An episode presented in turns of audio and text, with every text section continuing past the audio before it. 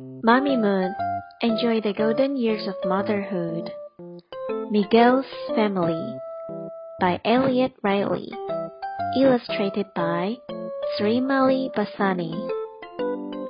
Meet Miguel. This is Miguel. Miguel lives with his parents, sisters, and grandparents. His aunts, uncles, and cousins live nearby. Everyone gathers to play and cook together. Story time. Miguel and his sisters like to make up stories.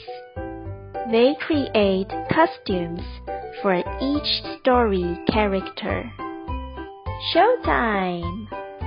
They act out the stories on a stage.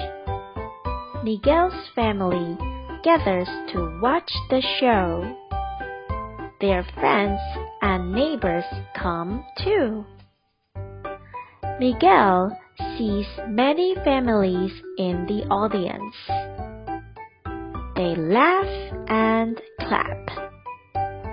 Miguel and his sisters take a bow. Bravo! Bravo! Miguel loves his family. Miguel's family loves Miguel. Boys and girls, who are the people in your family? Do you love your family?